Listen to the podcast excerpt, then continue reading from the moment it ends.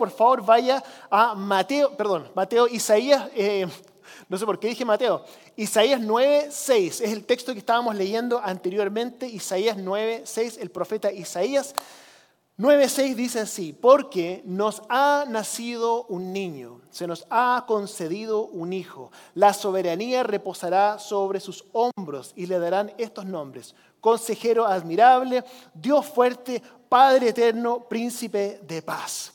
Estamos nosotros hoy día comenzando una nueva serie de mensajes que le hemos llamado los cuatro regalos de Navidad. Y estos cuatro regalos son estos cuatro nombres que el profeta Isaías profetizó respecto a Cristo. Son cuatro nombres de Jesús. El nombre número uno, como lo leíamos, es consejero admirable.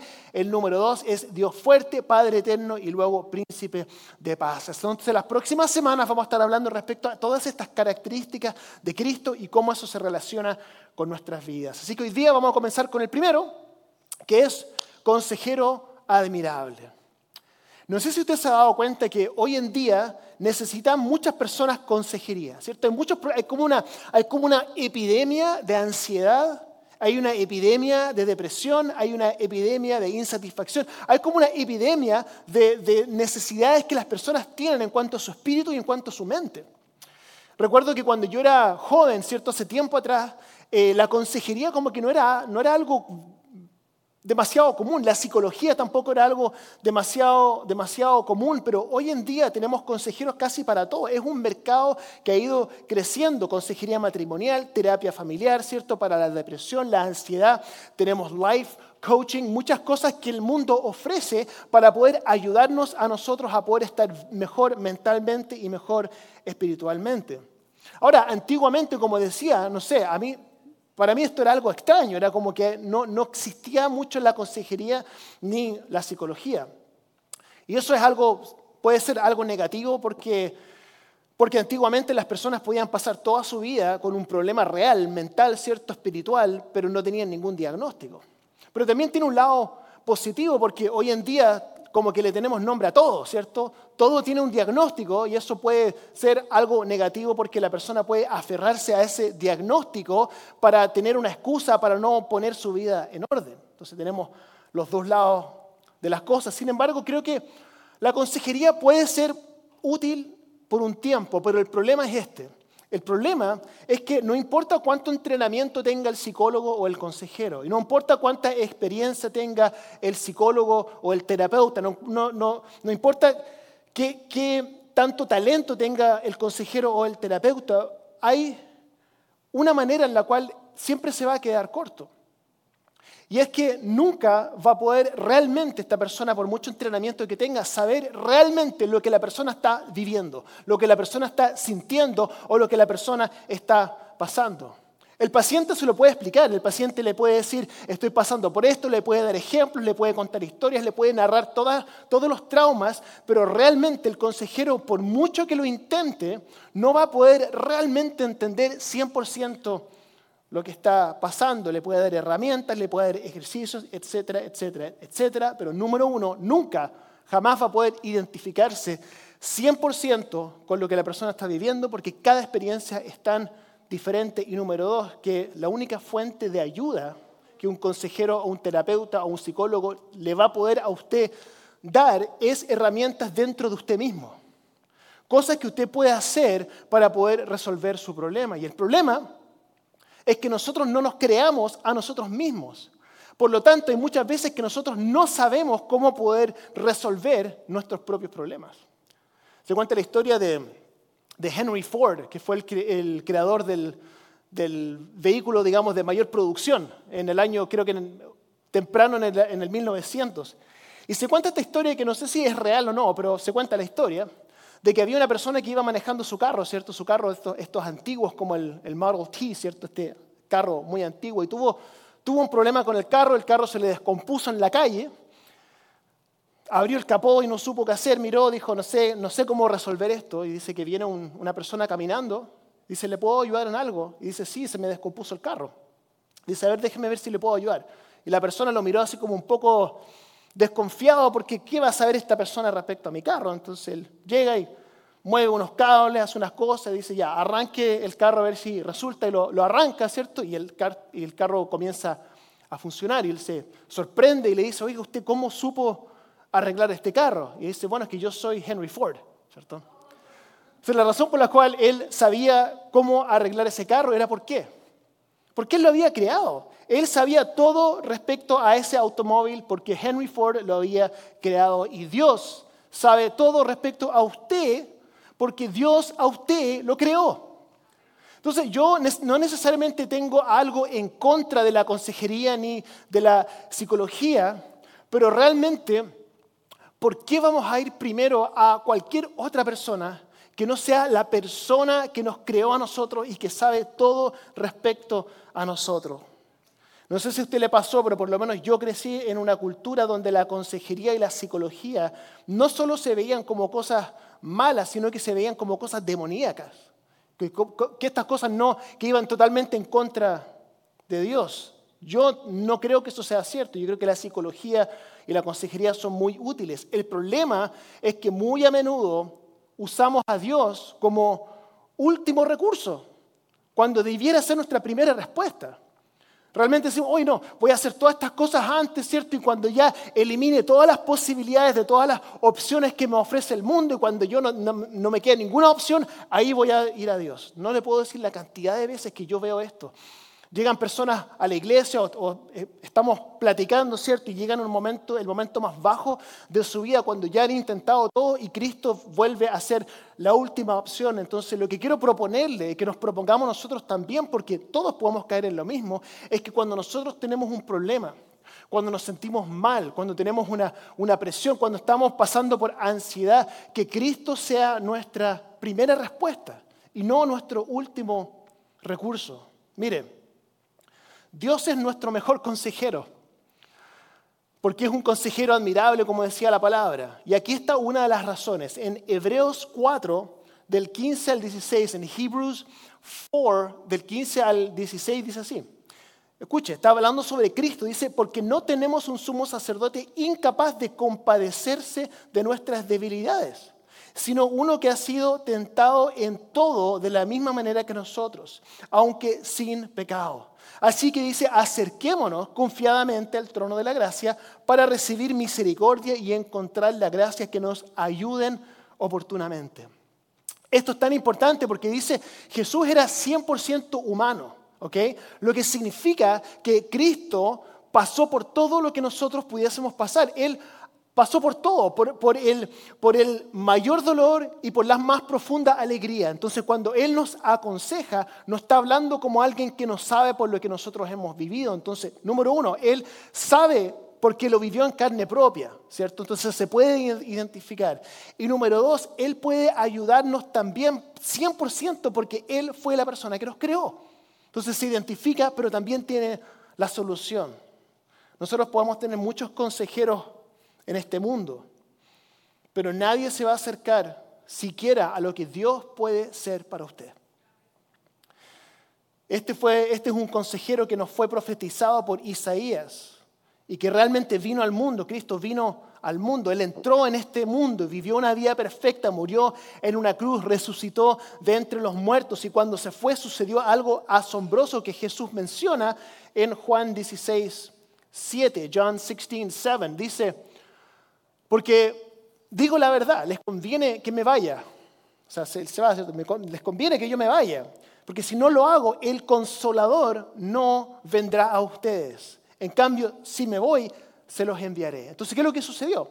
Cristo se fue, ¿cierto? Murió, resucitó, se fue. Y luego eh, en Hechos capítulo 2 podemos ver que los discípulos estaban esperando que viniera el Espíritu Santo. Y el Espíritu Santo viene y comienza a morar dentro de cada una de las personas y lo que es cierto para ellos es también cierto para nosotros. En el griego el Espíritu Santo es una, una palabra que se pronuncia algo así como paracletos que no significa solamente Espíritu Santo y no significa solamente consolador, sino que significa defensor.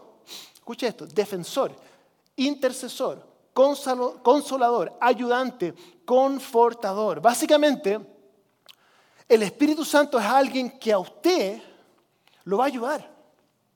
Es una persona que, que está a su favor. Que quiere que usted le vaya bien. He's rooting for you. O sea, yo crecí nunca pensando que Dios estaba a mi favor. Yo no, no, pensé que necesariamente Dios estaba en mi contra, pero nunca pensé que Dios, el Dios creador del universo, estaba a mi favor. Era más como que me toleraba, ¿cierto? Estaba yo, cometía mis errores y Dios estaba así como, de nuevo se equivocó este, bueno ya, inténtalo, como que, como que Dios estaba decepcionado de mí. Nunca lo vi como mi consejero, como mi defensor, como mi intercesor, como mi consolador, ayudante, confortador. Nunca lo vi así, pero la palabra nos dice otra cosa. Esto era lo que se refería Isaías cuando dijo que Cristo era un consejero admirable que iba a venir al mundo. Porque Jesús no es un consejero como cualquier otro. No es un consejero como un consejero del mundo que te va a ayudar si usted le paga. Cristo es un consejero que usted lo va a ayudar todos los días, que usted lo entiende, que usted lo creó y que no tiene costo. Y que está siempre disponible. ¿Cuántos de ustedes aquí conocen a alguien que sufre de, de depresión o de ansiedad? Creo que todos nosotros conocemos a alguien. De hecho, quiero darle un consejo. Esto es aparte del mensaje, pero quiero darle un consejo porque tengo mucha cercanía con personas que sufren de depresión. Creo que muchos de ustedes también. Quiero darle un consejo. Cosas que usted nunca debe decirle a alguien que está sufriendo depresión. Nunca le diga, no creo que eso sea depresión. Nunca le diga, no tienes razón para estar triste. Nunca le diga, estás siendo egoísta. Nunca le diga, está todo en tu cabeza. Nunca le diga, mírame, yo he pasado por más que esto y yo estoy bien. Tampoco nunca le diga, simplemente a usted le falta fe. Estas cosas no ayudan. Yo sé que muchas veces nosotros tratamos de ayudar, pero no, no tratemos de, decir que nos relacionamos o que entendemos cuando realmente no entendemos. O no, no, digamos que entiendo lo que estás viviendo cuando realmente no lo entendemos.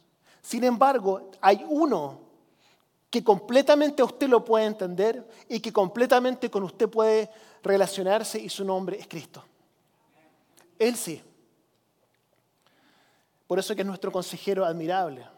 Yo sé que en el grupo que estamos aquí muchas personas están luchando, están, con ciertos problemas, problemas financieros, de relaciones, enfermedad, preocupación, desesperanza, estrés, soledad, no sé, cada uno de ustedes está pasando por algo. La pregunta no es si es que usted está pasando por algo, la pregunta es qué es lo que usted está viviendo en este momento que usted está causando ansiedad.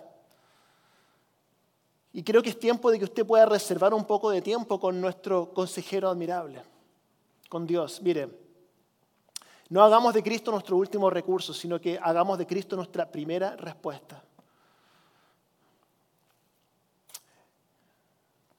Hebreos 4, 16, lo voy a leer, dice, así que acerquémonos confiadamente. Es importante eso, confiadamente al trono de la gracia para recibir misericordia y encontrar la gracia que nos ayuden oportunamente. La invitación de hoy día es que vayamos a Dios primero. No vayamos a Dios al final, cuando ya intentamos todo, después al final. Lo primero, estoy pasando por algo, Dios, ayúdame, ven, ven a mí, ayúdame, guíame, ¿cierto? Ok.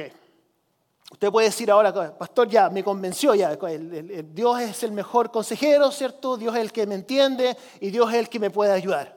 Pero ¿cómo lo hago? Porque a un consejero lo puedo ver, yo le pago el dinero, me siento con él, le puedo mirar a los ojos, yo le hablo y él me habla. ¿Cómo lo hago con Dios? De esta forma, usted tiene que orar.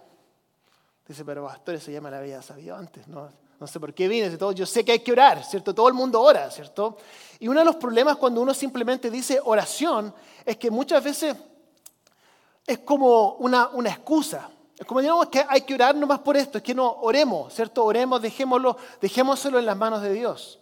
Eh, decimos frases como nuestros pensamientos y nuestras oraciones están contigo. O decimos, oh, voy, a, voy a estar orando por ti o voy a estar orando por eso, a ver, déjame orar y después te doy la respuesta. Es como que, casi como que usamos la oración como una excusa para no tener que hacer lo que tenemos que hacer, pero, pero quiero que usted piense un poco más profundo. Quiero, quiero, que, quiero que pensemos un poco más profundo en esto, porque muchas veces nosotros no entendemos la oración, no entendemos lo que está sucediendo cuando nosotros estamos orando. Porque déjeme hacerle esta pregunta.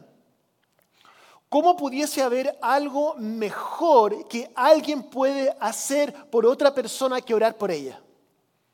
¿Qué mejor podemos nosotros hacer por alguien o por nosotros mismos que orar? ¿Qué, qué mejor? O sea, ¿qué es lo que es mejor? ¿Nuestro consejo? ¿Nuestra opinión? ¿Nuestro punto de vista? ¿Nuestra sabiduría? No se puede ayudar. Pero ¿qué le parece que nosotros oramos y hablamos nosotros? Hablamos Estamos hablando con el creador del universo, hablando con Él, con el que creó todas las cosas. Estamos hablando, hablando con Él y Él nos está escuchando. Estamos hablando, interactuando con esa persona que sabe el momento en que vas a nacer y el momento en que vas a morir. Estamos nosotros hablando y Él nos está escuchando. Esa persona que conoce cada célula de tu cuerpo, sabe todos los detalles de cómo funciona tu organismo, cómo funciona tu espíritu. Estamos hablando, interactuando y Él nos está escuchando. Esa persona que cuando habla crea el universo. ¿Qué mejor podemos hacer nosotros que orar? Entonces la pregunta es cómo lo hacemos. ¿Cómo lo hacemos? ¿Cómo, ¿Cómo interactuamos con este consejero que nos va a ayudar? Filipenses 4, 6 nos explica esto, es el apóstol Pablo, Philippians 4, 6 dice, dice, no se preocupen por nada. Más bien, en toda ocasión, con oración y ruego, presenten sus peticiones a Dios y denle gracias. ¿Ok? Esto así es como funciona. Usted está pasando por un problema. Tengo un problema, ¿cierto? Estoy, estoy pasando por algo. Tengo ansiedad, tengo depresión, tristeza, frustraciones, confusión, adicción, deuda, soledad. Tengo un problema.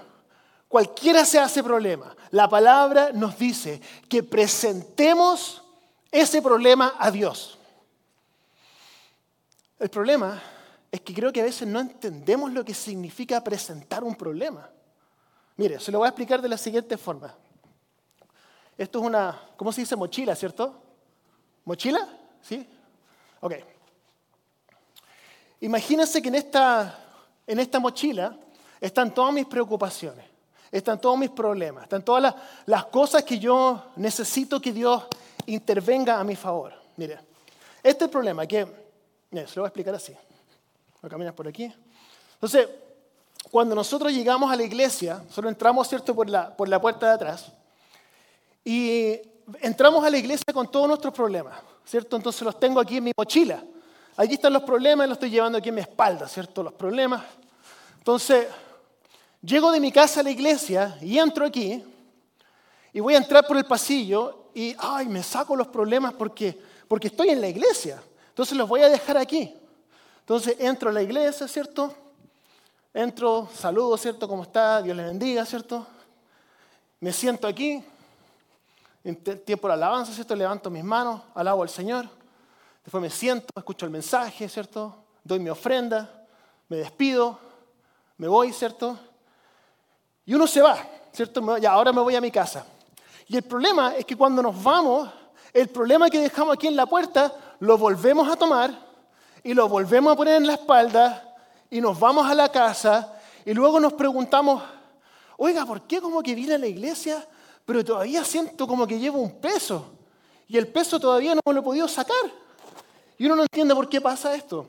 El problema es que no entendemos lo que significa cuando la palabra nos está diciendo que nosotros presentemos nuestras peticiones a Dios.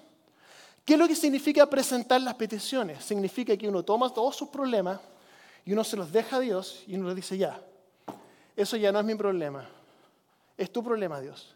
Ok, esa es la situación. Mire, cuando nosotros oramos a Dios, creo que esto nos pasa, que no entendemos la diferencia entre presentar nuestras peticiones a Dios y simplemente hablarle a Dios respecto a nuestros problemas. Muchas veces oramos y hacemos así, mire, Dios tengo todo esto, tengo una mochila llena de problemas.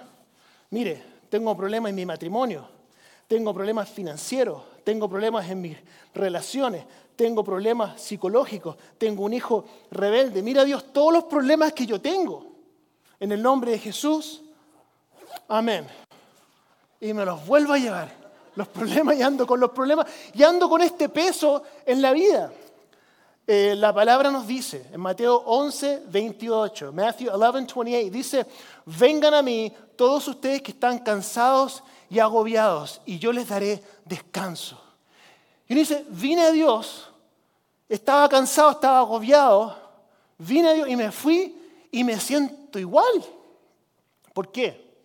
Porque no hacemos lo que incluso Primera de Pedro, 1 Peter 5, 7 dice, echen o depositen sobre Él toda su ansiedad porque Él tiene cuidado de ustedes. Mire, el apóstol Pedro era pescador. Entonces, echar una red, ese era el concepto. Era como cuando uno echa una red. De hecho, me iba a tomar la mochila y la iba a tirar así hasta el final, pero dije, no, capaz que alguien se salga lesionado, así que no lo voy a hacer.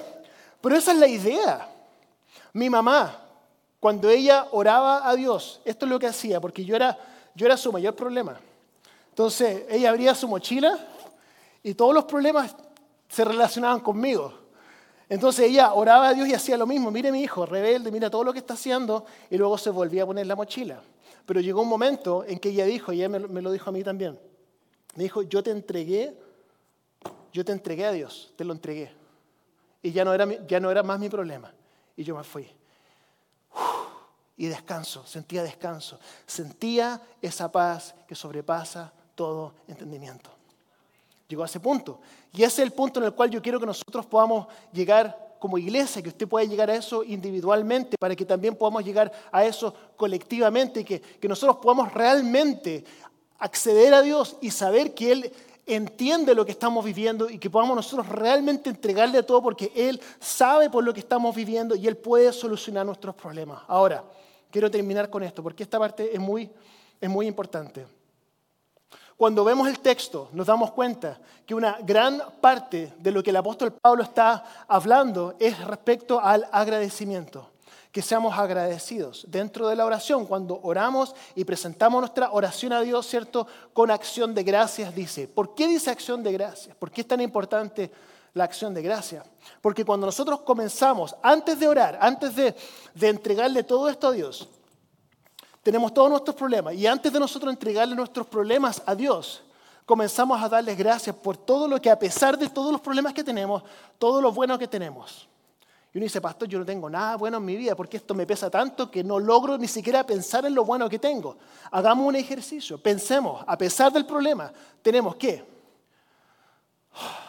puedo respirar. Es un regalo de Dios. El siguiente respiro no es una promesa. A ver, Depende de Dios. Yo puedo caerme muerto en este momento si, Dios así lo quiere, ¿cierto? No, todavía no. Tengo otro respiro. Me queda otro segundo, ¿cierto? Número uno, eso, agradecido. Dios, gracias por la vida. Gracias por los alimentos. Gracias por la familia. Gracias porque tengo un techo. Gracias porque tengo más de lo que yo incluso eh, pido a Dios muchas veces, ¿cierto? Cosas que uno puede empezar a agradecer. ¿Por qué es importante agradecer antes de hacer esto? Porque cuando uno sigue agradeciendo, agradece, agradece, agradece, agradece, agradece, ¿qué es lo que empieza a pasar? Uno empieza a entender que uno ya tiene lo más importante, que es la fuente de toda bendición. Y la fuente de toda bendición es Cristo mismo. Cuando uno entiende que si yo tengo Cristo, lo tengo todo, y presento esto con un corazón agradecido, puedo ahora yo tener paz, porque cuando yo me voy, yo entiendo que incluso si Dios contesta negativamente lo que yo le estoy pidiendo, yo ya tengo lo que más necesito. Entonces me voy sabiendo que aunque lo peor suceda, ya tengo lo mejor, que es Cristo en mi vida. Entonces lo que quiero que podamos hacer ahora es que podamos pensar un poco en esto. Eh, un par de versículos que quiero compartirle. Juan 14, 27, John 14, 27, dice así. La paz les dejo, mi paz les doy. No se la doy a ustedes como la da el mundo. No se angustien ni se acobarden. Entonces hay una paz que el mundo ofrece, que es cualquier paz que está aparte de Cristo. Y esa paz que el mundo ofrece, aunque a usted el mundo le dé, lo que le está ofreciendo y le está diciendo que si usted tiene eso va a tener paz. Incluso cuando usted recibe eso se va a dar cuenta que nunca va a ser suficiente porque Cristo es el príncipe de paz. Juan 16, 33 dice John 16, 33 dice, yo les he dicho estas cosas para que en mí hay en paz. En este mundo afrontarán aflicciones, pero anímense, yo he vencido al mundo. Jesús es llamado maravilloso consejero, porque no te da una píldora, no te ofrece una terapia, sino que Él se ofrece a sí mismo para caminar con usted.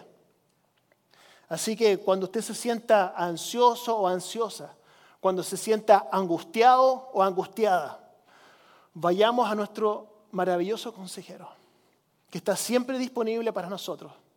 Y hagamos de Él nuestra primera respuesta y no nuestro último recurso.